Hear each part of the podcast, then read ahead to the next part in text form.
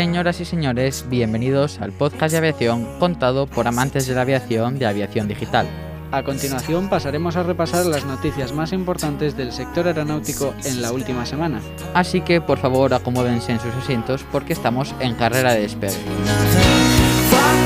Somos Darío Iglesias y Samuel Pérez. Otras noticias de interés hoy. DHL Express adquiere 8 aviones cargueros Boeing 777. Vietnam ha comenzado a construir su nuevo aeropuerto. ¿Cómo se adaptó Emirates Sky Cargo a este 2020 tan convulso? Europa en el buen camino de la aviación general. Expertos debatirán sobre los retos de las infraestructuras aeroportuarias. Air India inaugura la conexión Bangalore-San Francisco. ¿Qué está sucediendo en el aeropuerto de Madrid-Barajas? Royal Air Maroc establece una línea directa entre Casablanca y Dubái.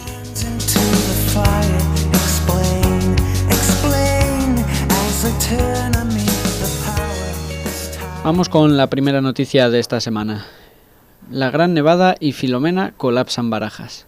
2009. Madrid se prepara para la Gran Nevada, una borrasca mediterránea que dejaría en la capital de España temperaturas de menos 3 grados y espesores de nieve de hasta 15 centímetros. Es el 9 de enero de 2009. La borrasca entró por el este, por lo que el sistema central sirvió de escudo inicial para la ciudad de Madrid y el sur de la comunidad autónoma. Las consecuencias fueron devastadoras. En 12 horas, el 112 recibió más de 16.500 llamadas.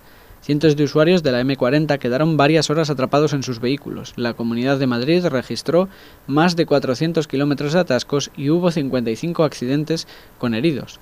El entonces ministro del Interior, Alfredo Pérez Rubalcaba, atribuyó ese caos a una predicción meteorológica errónea. La nieve provocó el cierre del aeropuerto Adolfo Suárez Madrid-Barajas, donde las operaciones estuvieron interrumpidas desde las once y media durante algo más de cinco horas. Para ese día estaban programados más de 1.200 vuelos, de los cuales la mayoría tuvieron que ser retrasados o cancelados. En todo el día solo hubo 268 operaciones. Durante las primeras horas de la mañana el aeropuerto funcionaba a medio gas, mientras se usaban dos pistas se limpiaban las otras dos, hasta que a las once y media se tomó la decisión de ordenar su cierre, no solo por la nieve, sino por las placas de hielo y la baja visibilidad. Hasta las 4 horas no se abrió ninguna pista. Los despegues fueron muy distanciados debido al tiempo necesario para descongelar las alas. A las 6 menos 20 se autorizaron los primeros aterrizajes.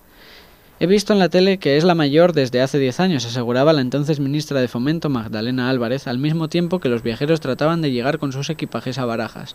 El propio presidente del gobierno, Mariano Rajoy, reclamaba la dimisión de la ministra, especialista en organizar el caos y pionera en incrementar los problemas. En 2021 nos situamos en el 8 de enero del 2021 y Madrid se enfrenta a la borrasca Filomena, con predicciones de menos 12 grados y 20 centímetros de nieve. Al igual que en 2009, las predicciones se quedaron cortas, ya que la Torre de Barajas llegó a alcanzar los menos 13,5 grados y las acumulaciones de nieve los 40 centímetros. Barajas se cerró para llegadas a última hora de la tarde del viernes 8, siendo el IB 2800 de Madrid a Pamplona el último vuelo en despegar de Barajas. El aeropuerto permaneció cerrado hasta la madrugada del domingo con la llegada del Air Europa 52 de Barcelona a Madrid, es decir, más de 48 horas con Raid Zero. Posteriormente fue ampliado. Cerca de 2 millones de euros han sido destinados para el plan de actuaciones invernales del periodo 2020-2021, a repartir entre los aeropuertos de toda la red AENA, según publicitó recientemente AENA, y concretamente el aeropuerto Adolfo Suárez Madrid-Barajas dispone de un equipamiento excepcional, equipos que fueron adquiridos después del desastre de la gestión de la ex ministra de Fomento Magdalena Álvarez, allá por el 2009, cuando cayó la otra nevada copiosa sobre la capital del reino, como mencionábamos anteriormente. Los equipos de los que dispone el aeropuerto Adolfo Suárez Madrid-Barajas son seis camiones equipados con cuchilla y cepillo barredor y soplador, cuatro esparcidores de, fuente, de fundente líquido, seis camiones equipados con cuchilla y esparcidor de fundente, dos fresadoras, cinco palas cargadoras, ocho mini excavadoras, cuatro camiones con caja, dos vehículos todoterreno con cuchilla y cuatro vehículos destinados a inspección y control. En esta ocasión, AENA se ha visto a recurrir a los 86 militares y 32 medios de la Unidad Militar de Emergencias para apoyar el restablecimiento de las operaciones del aeropuerto. Según apuntan algunos medios generalistas, este enorme colapso se puede deber a que una parte de los trabajadores encargados de manejar esa maquinaria están en ERTE. Desde Aviación Digital queremos dar las gracias a todos esos trabajadores de rampa, pilotos, controladores, militares, tripulantes y demás trabajadores que colaboran de manera ejemplar para tratar de volver a la normalidad lo antes posible. Sindicato de Pilotos pide explicaciones a Ábalos por la desastrosa gestión en Barajas. Madrid, España. SEPLA exige al Ministerio de Transportes, AENA y al Aeropuerto de Barajas que expliquen el dispositivo puesto en marcha para combatir los efectos del temporal Filomena sobre el tráfico aéreo y por qué no fue suficiente para mantener el nivel operativo del aeropuerto, muy mermado con respecto al habitual debido a la pandemia del COVID. El sindicato ha mandado varias misivas a los máximos responsables de estas entidades para conocer de primera mano cuáles han sido las deficiencias y los errores de planificación y gestión que han desembocado en el mayor caos aeroportuario de los últimos años. Los tres días de intensas nevadas en Madrid se saldaron con el cierre total del tráfico aéreo en el aeropuerto de Barajas, algo incomprensible para el sindicato de pilotos, ya que Barajas compró hace 11 años, tras otra nevada de menor intensidad, material suficiente para afrontar un temporal de estas características y sobre todo se sabía con la antelación suficiente la intensidad y las consecuencias que dicho temporal podrían tener. La mala planificación, las deficiencias en el limpiado y puesta a punto de las pistas y las calles de rodadura o la mala comunicación entre AENA y ATC han sido algunos de los fallos detectados por las tripulaciones que han tenido que volar durante estos días. Muchos de estos fallos no solo han tenido consecuencias en la operatividad del aeropuerto, sino también en la seguridad operacional de los vuelos que sí pudieron finalmente despegar. De hecho, el mal estado de las pistas produjo daños en el fuselaje de varios aviones, que llegaron a destino con roturas en un motor. No es la primera vez que algo así ocurre en el aeropuerto de Barajas, aunque esta vez la incomprensión es total debido a la antelación y precisión con que se sabía la intensidad del temporal que se avecinaba. De hecho, el día 6 de enero se reunía un comité de crisis del aeropuerto para definir el dispositivo de la operación que iba a trabajar durante el temporal. A pesar de ello, el aeropuerto no puso a punto sus efectivos humanos y materiales en el momento de dar comienzo a la nevada. Una pronta actuación hubiera evitado, sin duda, muchos de los daños ocasionados por el temporal el aeropuerto de Barajas ha reaccionado de nuevo tarde, lento y mal, y ha vuelto a poner en evidencia unas deficiencias inexplicables para un aeropuerto de referencia internacional e importante, hub de conectividad mundial, ha manifestado el presidente de SEPLA, Óscar Sanguino. Paralelamente, SEPLA ha iniciado una investigación técnica en base a informes solicitados a los pilotos que han volado desde hacia Barajas estos días. SEPLA quiere detectar los fallos más repetidos, para lo que ha solicitado a sus afiliados rellenar un formulario en el que se expliquen las diferentes situaciones vividas estos días. La intención de este informe será a contribuir a identificar los fallos ocurridos, con el objetivo de proponer respuestas y soluciones que ayuden a solventar estos problemas en el futuro. En este sentido, SEPLA se vuelve a poner a disposición de la Administración para aportar su experiencia técnica en los diferentes comités de seguridad de la red de aeropuertos de España. Seguimos con otra noticia. Iberia espera normalidad en Barajas a partir del próximo lunes. Madrid, España. Durante el fin de semana ya está previsto operar todos los vuelos de largo radio desde Madrid y una media del 88% de su red de corto y medio radio, incluidos los de Iberia Express e Iberia Regional Air Nostrum. Los clientes de los vuelos afectados ya están siendo avisados para reubicarles en vuelos alternativos. Aquí se puede ver la lista de los vuelos cancelados en nuestra página web de aviaciondigital.com los cancelados por Iberia e Iberia Express para el 16 y 17 de enero. Y en grupo.iberia.es están publicadas las cancelaciones del 15 de enero, es decir, el día anterior. La compañía ha ampliado la flexibilización de las condiciones de las tarifas hasta el próximo domingo 17 de enero y los clientes podrán cambiar su fecha de vuelo hasta el 20 de marzo. Los cambios pueden hacerse online en la página web de Iberia en iberia.com, sección Tus vuelos, gestiona tu reserva o bien en agencias de viajes. Europa en el buen camino a ver si esa filosofía llega al ULM en España. Madrid, España, RACE. El pasado 16 de diciembre se incorporaron, entre otras cosas, importantes cambios a la reglamentación EASA Foxtrot Charlie Lima FCL sobre el criterio en los créditos aplicables entre licencias. Ahora esta misma filosofía debería aplicarse en España, para que licencias superiores como PPL, CPL o ATPL tengan crédito completo sobre las materias teóricas comunes necesarias para obtener las licencias de piloto, instructor o examinador de ULM. Con el reciente cambio de la normativa europea EASA Foxtrot Charlie Lima, FCL, y sin entrar en detalles concretos, se han ampliado los créditos entre los conocimientos teóricos comunes entre varias de las licencias. Así, la obtención de nuevas licencias, cuando ya se hayan aprobado los conocimientos teóricos en una licencia equivalente superior, suponen un crédito completo en las materias comunes para la obtención de las otras. Esta misma filosofía debe empezar a aplicarse ya en España para la obtención de las licencias de piloto, instructor o examinador de ultraligeros, ULM. No tiene mucho sentido que un piloto, instructor o examinador de licencias FCL como PPL, CPL o ATPL tengan que volver a examinarse de la teoría para la nueva licencia. Además, desgraciadamente, los procesos de convocatoria de exámenes se dilatan muchos meses en el tiempo y tampoco hay un criterio estable y consensuado con el sector sobre las pruebas a realizar. Todo esto complica sobremanera el acceso a dichas licencias por parte de los pilotos ya formados en licencias superiores en lo que respecta a los conocimientos teóricos. Todas estas limitaciones no hacen otra cosa que encorsetar la actividad de la aviación ultraligera, desaprovechando además los conocimientos y experiencia que pueden aportar esos pilotos. Y todas estas restricciones, sin un fundamento coherente que mejore la formación y la seguridad, no solo suponen problemas administrativos, sino que además ellos van problemas económicos graves para las pequeñas escuelas que tienen que formar a las nuevas generaciones de pilotos, instructores y examinadores de ultraligero.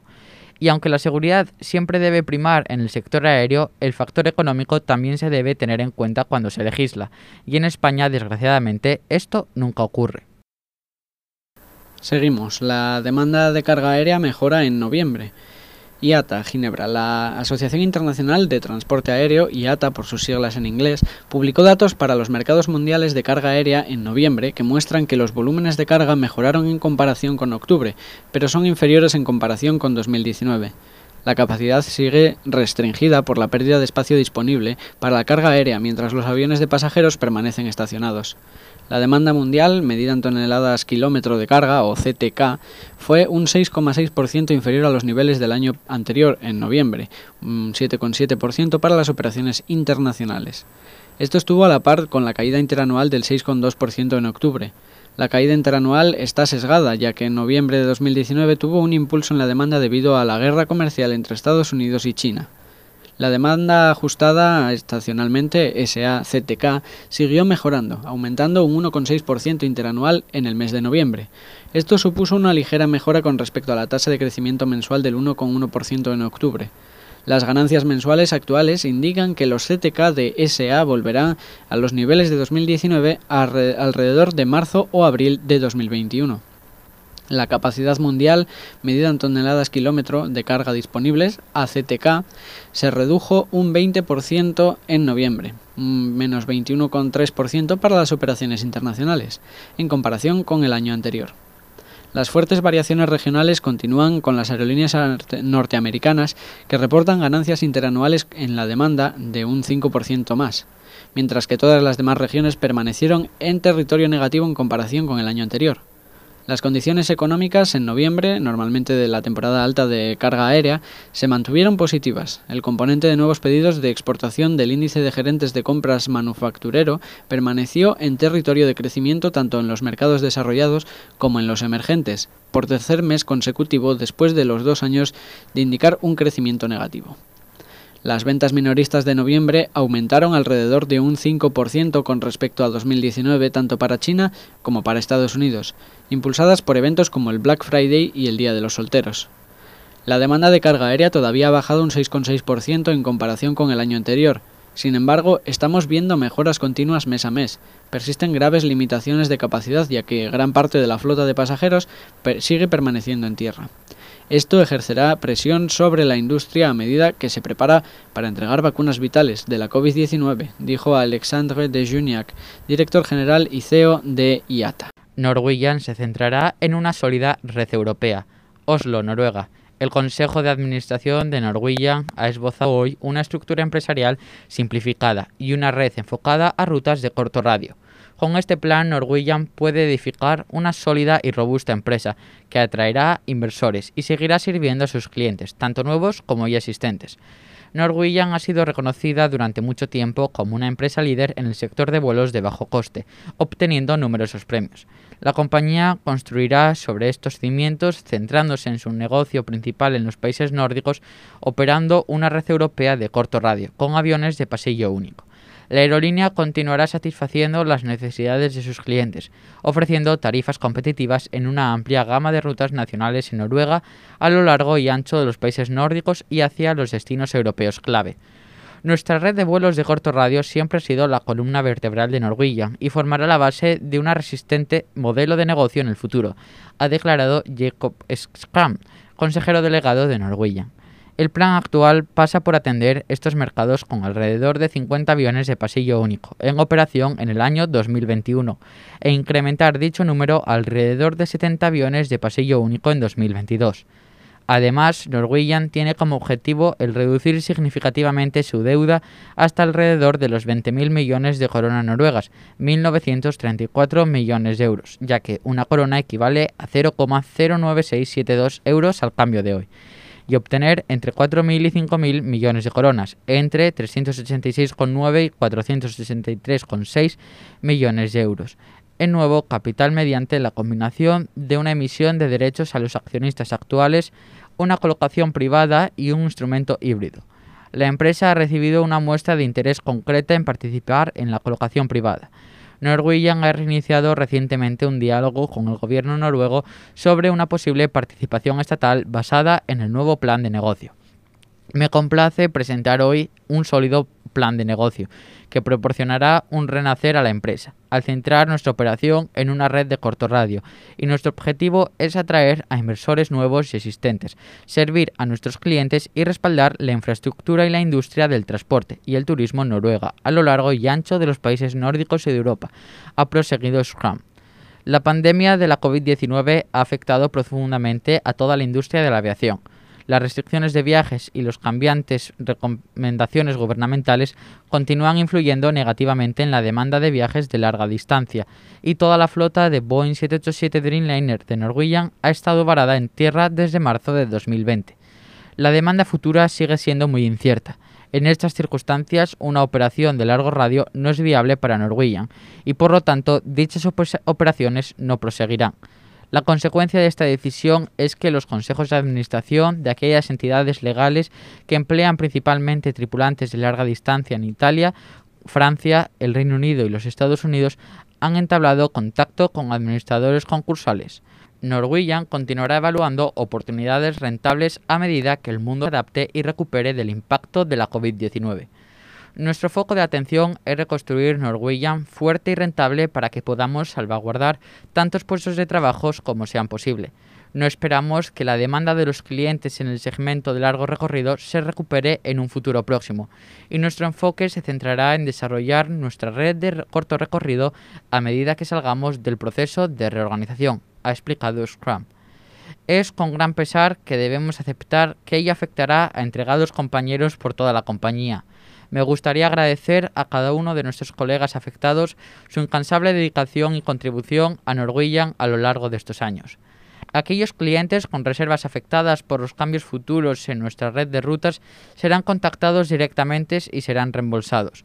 Los procesos de examinership y reconstruction emprendidos en Irlanda y Noruega continuarán según lo planeado y el plan plan perdón, presentado hoy está sujeto a la aprobación del examinador irlandés y el reconstructor noruego, el apoyo de los acreedores y posteriormente la aprobación judicial.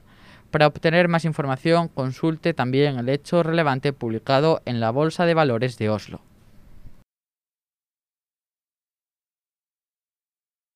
Vamos con otra noticia que ya casi es recurrente. Condenan por segunda vez a Babcock por despido de un piloto de LCI que se plantó contra la precarización.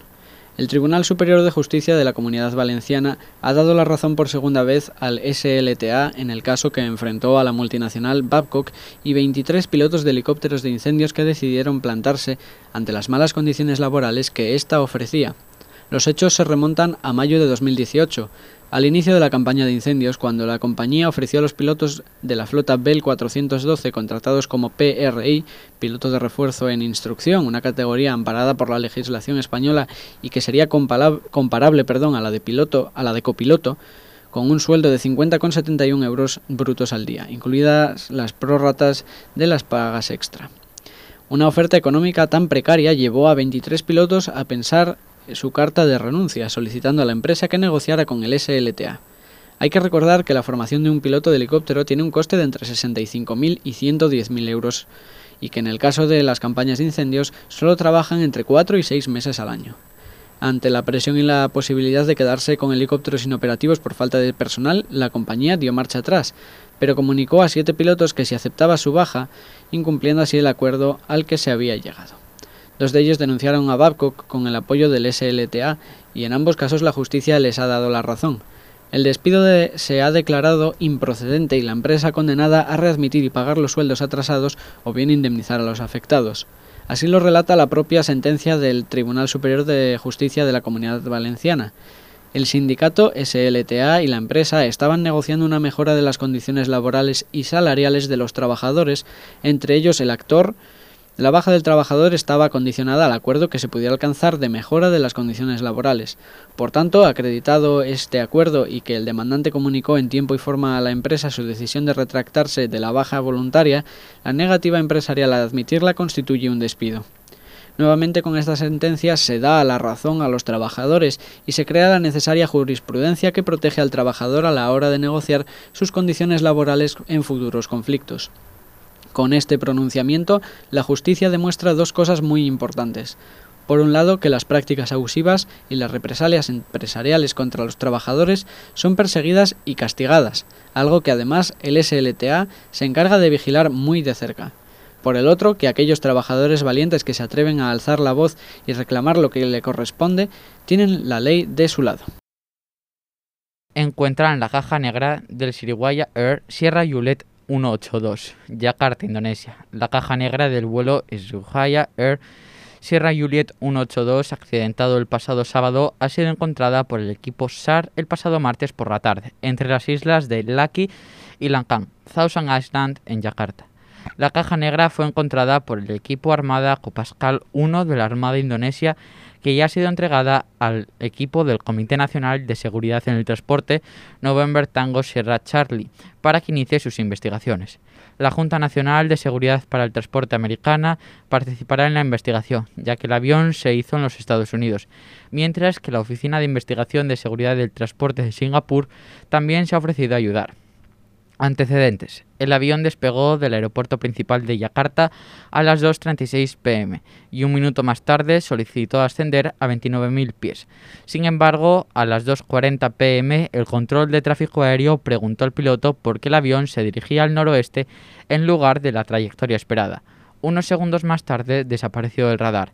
Entre las 62 personas a bordo del avión había 10 niños, incluido 3 bebés y 12 miembros de la tripulación. Todos eran indonesios. Fundada en 2003, Sriwijaya Air es la tercera aerolínea más grande del país y se considera que tiene un buen historial de seguridad.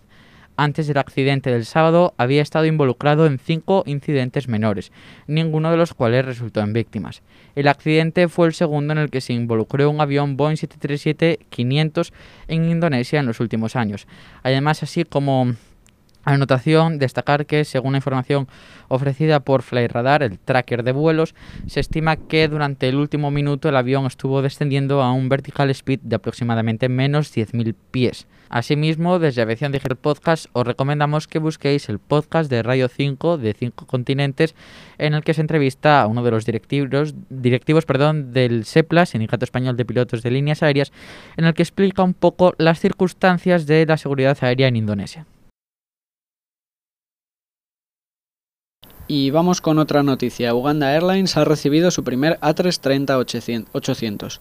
Airbus ha entregado a Uganda Airlines el primer A330-800 del operador. Posteriormente ha partido de Toulouse y está previsto que llegue a Entebbe. El avión, eh, matrícula 5 X-Ray November India Lima, es el primer Airbus que introduce la compañía africana. Además, es el tercer 800 que se entrega después de que Kuwait Airlines recibiera un par el 28 de octubre. Uganda Airlines ha configurado el birreactor Rolls-Royce Trent 7000 con 258 asientos, entre ellos 20 asientos comerciales en posición horizontal y 28 asientos en la cabina de primera clase. Podrá utilizar la aeronave, con número de serie 1977, en los servicios de larga distancia previstos a Oriente Medio, Europa y Asia, dice el fabricante de aviones la entrega de los 14 A330 de este año. Por otro lado, Airbus ha entregado 14 A330 en el eh, año pasado hasta finales de noviembre, incluyendo 10 después del primer trimestre, cuando la crisis de la pandemia envolvió a la industria aérea. Siete de los 14 eran A330-900, cuatro iban a Delta Airlines y uno a Citylink, Orbest y el arrendador Avolon.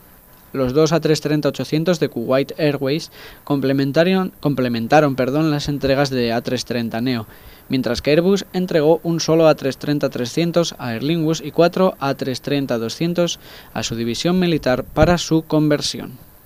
DHL Express adquiere 8 aviones cargueros Boeing 777. DHL Express, Alemania. DHL Express, el principal proveedor de servicios express del mundo, y Boeing han anunciado que la compañía de logística global ha realizado un pedido de 8 nuevos cargueros Boeing 777. Esta inversión supone un paso más en la expansión de la red aérea intercontinental de DHL Express para satisfacer la demanda de los clientes en los mercados internacionales de rápido crecimiento del transporte urgente. Las primeras entregas están programadas para 2022. Aunque la actual crisis sanitaria ha provocado que se produzca una pausa en varias áreas de nuestra vida, el comercio mundial no se ha detenido, dicen John Person, CEO de DHL Express. Impulsado por la globalización, la digitalización y la demanda sin precedentes de nuestros clientes durante la reciente temporada alta, nuestro volumen de comercio electrónico global creció más de un 40% en el cuarto trimestre. Con el pedido de ocho nuevos aviones cargueros de fuselaje ancho, subrayamos nuestra condición del comercio electrónico es una mega dependencia duradera. Por eso decidimos actuar pronto y comenzar el 2021 con esta inversión de cara a nuestro futuro. El carguero bimotor más grande y potente del mundo, el Boeing 777, apoya el crecimiento de la compañía al mismo tiempo que se proporciona una fiabilidad excepcional. Además, el avión contribuye a los objetivos de sostenibilidad debido a su tecnología de ahorro de combustible, que reduce las emisiones de CO2 en un 18% en comparación con el Boeing 747-400. Una red de aviación altamente eficiente y fiable es clave para nuestras capacidades de servicio, que permiten el crecimiento futuro, dice Trace Biscop, Eco Victor Papa, red global de las operaciones y aviación de DHL Express. Nos comprometemos a proporcionar la más alta calidad y servicios eficientes a nuestros clientes en los tiempos de tránsito más rápidos posibles. Al mismo tiempo, también nos comprometemos a reducir nuestras emisiones de carbono, modernizando nuestra flota con el tipo de avión más eficiente disponible en la industria el Boeing 777 encaja bien en nuestra red intercontinental y complementa perfectamente nuestro objetivo de sostenibilidad de lograr cero emisiones para el año 2050. El Boeing 777 es el carguero bimotor más grande y de mayor alcance y más competente del mundo, con un alcance de 9.200 kilómetros y puede transportar una carga útil máxima de hasta 102.010 kilogramos. Esto permite a DHL Express hacer menos paradas y reducir las tasas de aterrizaje asociadas en las rutas de larga distancia, consiguiendo el menor coste de viajar de cualquier carguero de gran tamaño. DHL Express opera una poderosa red internacional que ha aprovechado el alcance y la eficiencia del Boeing 777 durante más de una década. Nos sentimos honrados de que DHL esté haciendo otro pedido importante para el Boeing 777. Puede hacer crecer su negocio y alimentar su fuerte compromiso de conectar y mejorar vidas a través de operaciones sostenibles. Esto es especialmente cierto a día de hoy, dado el papel crítico que juega DHL en la distribución de las vacunas contra la COVID-19 y en la satisfacción de la creciente demanda de carga express, dice Isaham Munir, vicepresidente senior de ventas y marketing de The Boeing Company. De titulares. La Gran Nevada y Filomena colapsan barajas. Sindicato de Pilotos pide explicaciones a Avalos por la desastrosa gestión en Barajas. Iberia espera normalidad en Barajas el lunes. Europa en el buen camino. A ver si esa filosofía llega al ULM en España. La demanda de carga aérea mejora en noviembre. Norwegian se centrará en una sólida red europea. Condenan por segunda vez a Babcock por despido de un piloto de LCI que se plantó contra la precarización. Encuentran la caja negra del Sierra Juliet 182. Uganda Airlines ha recibido su primer A330-800. DHL Express adquiere 8 aviones cargueros Boeing 777.